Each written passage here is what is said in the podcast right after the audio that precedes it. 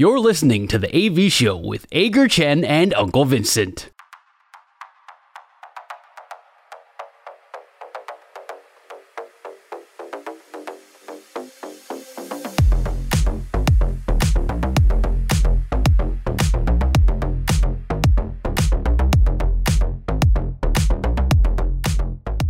爽不爽是我们节目的第一个单元，我们要分享上个星期发生在自己身上最爽的事，还有最不爽的事，不一定要跟运动有关，只要说出来开心就好。阿戴，你最爽的事情是什么？上个礼拜我记得陆陆续续看了有很多在台湾这边女美球员的好表现。OK，那尤其像是。刚满七月十二号，刚满二十岁的左投手林玉明，他现在升上了在响尾蛇这边升上了二 A 嘛。嗯，那第一场比赛面对到游骑兵这一边的先发内容呢，表现非常棒，六局没有失分，送出八次三振。那我记得我有看到最快球速大概是有达到一百五十公里，也就是约略到九十四迈左右这样子的一个数字。虽然说他过去。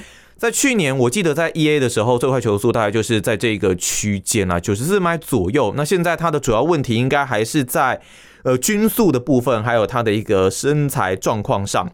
那我看了一下，就是球探对他的看法，他认为基本上以林玉明的变化球而言呢，在低层级的比赛是可以有很棒的一个载质效果。那往上爬之后会有什么样的一个效果，还值得观察。当然，第一场比赛目前看起来效果还算不错，不过。这都是需要长期做一些的观察的。如果他可以再练得更壮一点点的话，我觉得他的未来真的，就像文生大叔之前都跟大家说的，升上二 A，你就有蛮高的机会可以到大联盟去观光，或是去尝试看看。那就更不用说，其实像另外邓凯威，他也是在三 A。那其实。邓凯威在上到三 A 的第一场比赛的时候，那场比赛他是先发，那那个时候投了三局哦，就有丢掉五分的一个自责分。第一场在三 A 的状况并没有这么的出色，不过后来呢，真的可以说是渐入佳境哦。在进入到七月份之后，到目前两场的先发，一场中继出赛，那总共十四局的投球还没有丢掉任何的一个自责分，所以。邓凯威现在已经在三 A 了，只要巨人队这边投手轮值有出了什么样的状况，我觉得他应该有蛮高的机会就可以上去。所以以我们台湾现在在二 A 这边有林玉明，还有刘志荣嘛，那三 A 的部分就是有邓凯威，所以其实。我最近几年跟就跟朋友聊天的时候，都会觉得说，诶，最近过去的这些台湾选手，感觉上他们的发展还有他们的素质都非常不错，很期待他们未来的一个发展啊。所以上礼拜看到林玉明有这样子的一个表现，真的是还蛮开心的。对，你刚刚提到这三位选手啊，邓凯威、刘志荣，呃，刘志荣昨天好像五局十一，哎，五点二局十一 K 三分嘛，掉三分。对，我觉得。嗯，在二 A、三 A 这个阶段，你如果还能够被球队当成是先发投手来使用的话，通常都表示说你在球团里头还有一定的地位。嗯，因为我们常常在讲说，选手上了大联盟的话，你你不见得会跟你小联盟的时候的使用方式一样，球队完全在大联盟是看功能性。那他需要呃中继需要救援投手，他未必会从小联盟一样拉一个同样类型的，他可能很可能会拉一个先发型的投手。他说：“我不要你投，不用你上来投五局七局，你上来给我投三局，投一局就够了，我就只需要你这一局。嗯”所以你在小联盟还能够被当先发投手来使用的话，呃，当先发投手来培养的话，那表示说你在球团心目中有一样的有一个有一个一定的地位。但有没有可能，他大联盟球队已经跟下面的球队讲说，他未来的一个使用规划提早做调整呢？呃，比较不会，比较不会。通常你如果在你现在这个地位，你现在还是先发投手，我们就讲就讲刚刚这三位好了，邓凯威、刘志荣、林玉明。嗯，我们我觉得林玉明刚刚身上二 A，我们可以暂时不用想。我觉得，呃，刘刘志荣甚至呃邓凯威吧，邓凯威甚至刘志荣这两位。很有机会，像你刚刚说的，今年今年说不定会被叫上去大联盟，那很有可能是上呃，应该会叫上去就是先发。呃，邓海威的话，先发可能性比较大，也许支援嘛，给他一场支援先发，或者是甚至靠近球季末的时候，呃，是战绩决定。刘志荣因为他的他的球路跟他的风格的关系，有可能叫上去是以长中继或者是以。甚至以以短中期就是紧急上来救火、牛塞牛棚的这种状况上来上来支援一下，但是长期来看，目前也目前感觉还是要继续以嗯先发的角度去去培养。但是在二 A 之后的这些投手，你要想到另外一件事情，就是他们现在表现越来越好的话，很可能在交易大限的时候会成为球队的筹码。也是有机会。呃，邓凯威已经经经历过经历过交易，嗯啊，刘志荣还没有，林玉敏还没有。那这些选手如果在交易大限的时候，嗯，被球队交易出去的话，我们一点都一点都不要觉得觉得意外。所以这其实也很考验台湾球员的环境的适应力吧，因为你换了一支球队，整个农场体系也不一样，教到你教练，这其实也做了蛮大的一个更换。这在适应上面确实也是需要一些时间，还有当然是越快越好。适应上有很大的问题哦，就像呃，我记得邓凯威在三 A 刚刚你说的第一场上去的时候被被打爆的时候。嗯呃，台湾就有很多酸言酸语，但是我我我觉得你们要考虑到一件事情，就是在美国打小联盟的这个环境，真的跟台湾是不一样的。台湾真的是选手，你不管在一军、二军，我们常常在说台湾的二军好像呃选手待遇很糟糕啦，大太阳底下比赛啦什么，但是其实你真的去想的话，你即使是在台湾的二军，球队还是把你照顾的好好的，宝贝的好好的，有有地方有地方住，有有东西吃，什么通通都安排得好。在美国的话。你在一个你从来没有去过的地方，你到那边，然后球队就跟你说：“哦，好，那你就你就住你就住这里吧，我们帮你安排了一个，好哦，大概是什么样子？哎，你东西来，你都还没有时间整理，你就要去练球了，你还没有适应这个环境，你不晓得不晓得附近东西在哪里买，你不晓得怎么去球场，你可能还要麻烦这些呃你新认识的队友，可能春训见过面之后就再也没见过面的队友，嗯、你要麻烦他们说：哦，可不可以载我去球场，或者是或者是要麻烦球队其他事情，你什么都不知道的情况下。”你就要上场去比赛，我觉得在适应上本来就会有很大的问题，就连美国球员都都可能会有问题。这不光只是国际球员的问题，嗯、是美国就就有点像你今天突然去转学了，然后就告诉你，你转学的第一天就是你的你的月考、你的期末考对，对之类的。这本来就是一件你你你不能强说哦，你你在二 A 投这么好的，你到三 A 一定也会投那么好的，不是这样子，所以。嗯，这个大家都可以再再思考一下。但总之，我们的选手有好表现，这就是一件很好的事情。我们大家都很替他们高兴。不过，我们刚刚讲到交易大限，今天藤浪晋太郎从运动家被交易到精英那一边去了嘛。其实他转牛棚之后，感觉控球状况反而是来的比较好一点。最近我记得防御率看起来好像是二点七而已吧。那蛮好的啊，但是我觉得大概就是双方互相开了一个福袋吧。那最开心的应该是藤浪吧，他从一个烂球场到了一个好球场，他从一个烂球队到了一个好球队。精英现在居然是在美东，哦，精英已经算好球队了，是不是？他在美东领先哎、欸。对，我知道，我说他。对啊。从以前大家对他这个印象到今年，就像就有点像是游骑兵一样嘛。哦，在在更早以前，他们也曾经是很很强的球队啊，是不错啦。但但是历史悠久啊，Cal Ripken Jr. 啊，还是是被 Chris Davis 害的，人肉电风扇嘛，这 伤痛莫再提起。不过无论如何，我我爽的事情就是看到这些旅美的小将能有很好的一个表现啊。就算接下来转队，希望。尽量能够维持这样的成绩。接下来，如果能够看到在大联盟，不管是先发还是牛棚出赛，绝对是更爽的一件事情。对，那我爽的事情呢，就其实跟运动无关。我爽的事情是我在美国的弟弟的这个星期回来了。那今天刚好七月二十号是他的生日，所以祝福他生日快乐，唱吧。呃，你有没有诚意呀？没有，你要祝人家生日快乐，完全没有，就连首生日快乐歌都不唱，就就祝他生日快乐。就是呃，蛮蛮长一段时间没有看到我弟弟了，所以他回来回来台湾蛮高兴的，而且更重要的是他带他女朋友一起回来，所以呃，第一次见面，女朋友第一次见面，然后呃，觉得还蛮可爱的，所以祝祝他们幸福，也祝他生日快乐。这就是我这个礼拜最爽的事情。最小的弟弟吗？哦，不是，最小弟弟一直在台湾，就是哦，哦哦，他是二二哥，对对对，哦，OK，我们家三我们家三兄弟啊，所以这是你最爽的事情，最爽的事情。接下来有没有要带他去吃什么东西的计划？先等我，先先等我自己忙。我今天晚上会陪他吃饭，今晚今晚今天晚上我们一起去吃个饭。OK OK OK，所以没有问题。你弟是长期待在美国，他在美国，他长期住在美国东岸，他现在是大学教授，但是哇，对，能够能够能够，而且而且蛮好笑的，我常常都笑他说你一个。你一个长得台的不得了的人，然后在那边教人家英国文学，在教什么东西？他长得很台吗？长得台的不得了。什么特征让你觉得？我，我也不晓得。哦，反正就一脸就是台湾人样子。他他是个台湾人的台湾人，但他基本是美国人吧？如果是可以在大学那边任美国大学那边任教，他他其实是个美国人了。OK，对他长得比。他长得比林书豪还要台湾人，但是他就 他会讲他会讲台语跟那个中文嘛？对，他在教对，然后他会教他他教着一堆金发金发蓝眼白皮肤的美国人，呃，莎士比亚跟英国文学，所以嗯，好大的反差，其实其实其实还蛮有趣的，所以这就是你最爽的事情嘛？再来是要来到我们不爽的部分了，你有什么好不爽的？我今天不爽也跟你一样这么不爽，可能比你还不爽。不过没关系，你先说。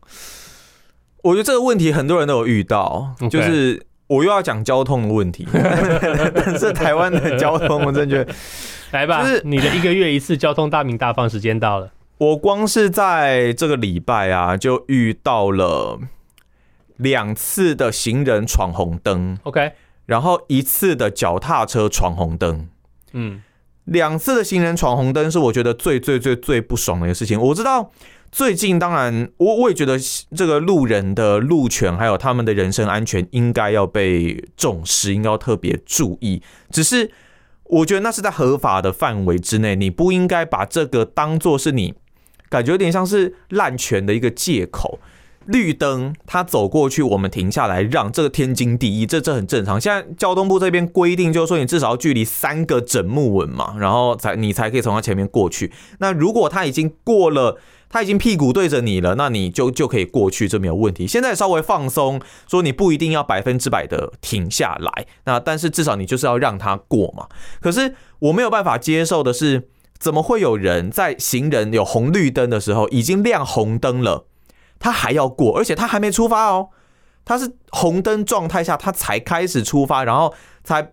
而且也没有用跑的，就是这样子用走的走过去。因为台湾的斑马线的红绿灯跟实际上车子的红绿灯有一个时间差。对，不是，可是重点是他那边他的人行道的红绿灯已经是红灯了。对，但是我们这一边是绿灯了。对，他应该看得到吧？对，他那边是红灯吧？看得到。对，那我有看，而且我不认为那个是他不小心不没看到或是失误。对，就是说。反正你们都要让我嘛，我没差啊。边讲电话，然后就这样子边走过去。我遇到这状况总共两次，那有一次是我这一边是红灯，那个没有什么太大问题。当然我不能过嘛，因为我是要右转，然后右转会经过人行道。那他那边的人行道，我我是瞥见他，我看到他，他们那边还是红灯，但是他已经出发了。这不影响我，那那是那是你的事情。只是我觉得这对你来说也是一件很危险的事情，而且这就是摆明的一个闯红灯啊。那另外一个更夸张是我们我这一边我在直行，我已经是完全一路畅通绿灯的一个状态之下，结果你左右道的这个人行道。你还慢慢的，你那时候已经是红灯了，你竟然还慢慢走，然后边观察车流，然后边慢慢走，然后又准备过，然后又要准备不过，然后看车流，哎，觉得好像可以了，就要准备冲过去，好像青蛙跳的那种感觉。这个是让我觉得最不爽，这个我真的我真的受不了，我一直长按他喇叭。我觉得尊重行人这个是没有任何的问题，只是你不能，我觉得不能过度滥用现在政府赋予你的这个权益吧。以前呢，我我也讲过说，在美国你开车不管怎么样，不管任何情况，红灯、绿灯有没有灯，有没有斑马线，有没有，只要是人站上了路，车子就是要让人。OK，这是美国美国美国开车的一个基本的原则。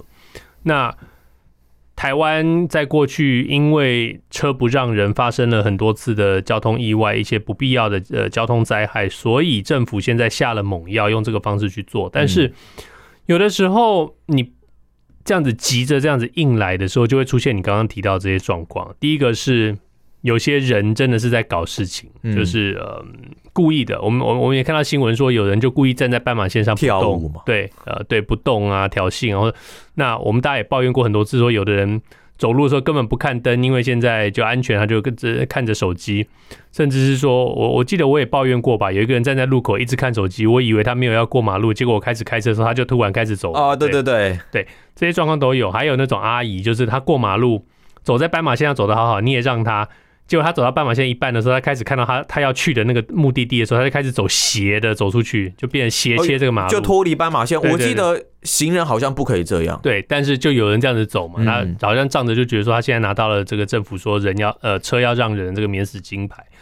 我觉得这种状况通通都有。基本的原则在以以台湾的这个状况下，你在过去这个完全呃车子车子占优势的状况要急速的转回来的时候，我觉得。我们大家应该要稍微多一点体谅，OK？呃，确实车子应该要让人，但是人你们也也帮个忙，好不好？注意一下自己的安全。对，毕竟毕竟你今天你没有必要赌这个命，政府跟你说车子要让人，你今天就碰到，要是你就碰到一个神经病司机呢？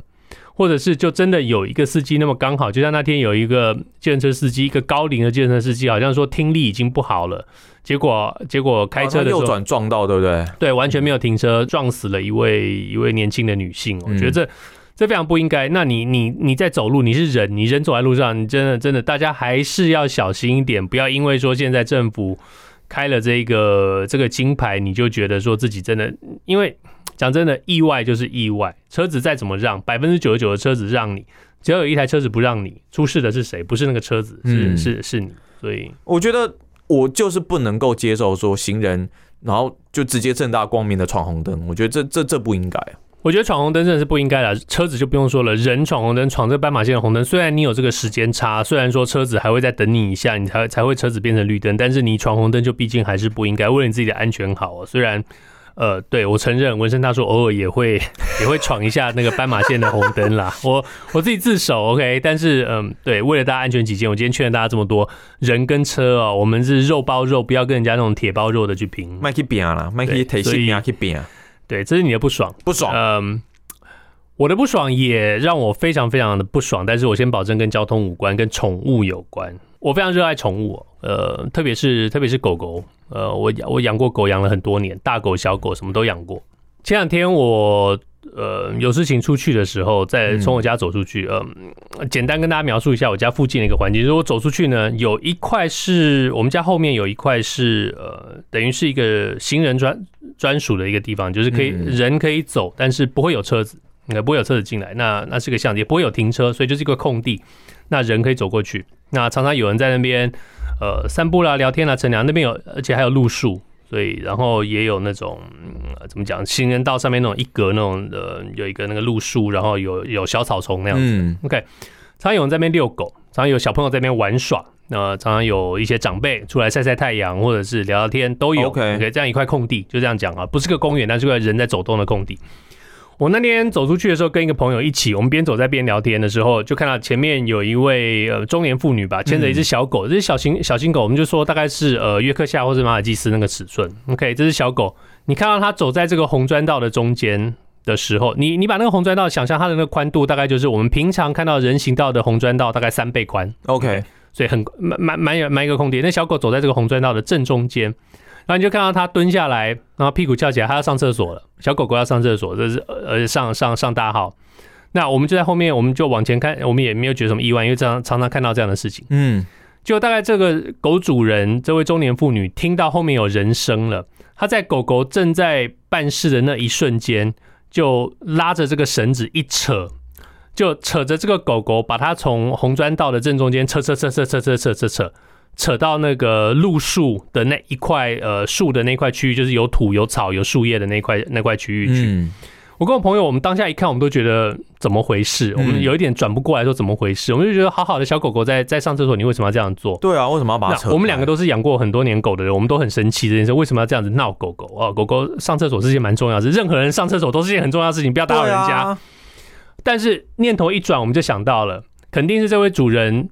他没有带呃清理的这些哦器具出来，OK，可能没有带塑胶袋，没有带瓶水或者是任何东西，然后被发现了。那本来那我们的想法就是说，好，你发现你后面有人来了，所以你赶快把狗扯走，OK？那是不是就表示说，今天要是没有人的话，你就留了一坨屎在这个地方？是啊，你就留着一坨屎在一个有长辈会出来乘凉晒太阳，有小朋友会在这边玩耍，大家大家的这个公用公用的一个区域。那第二点就是说。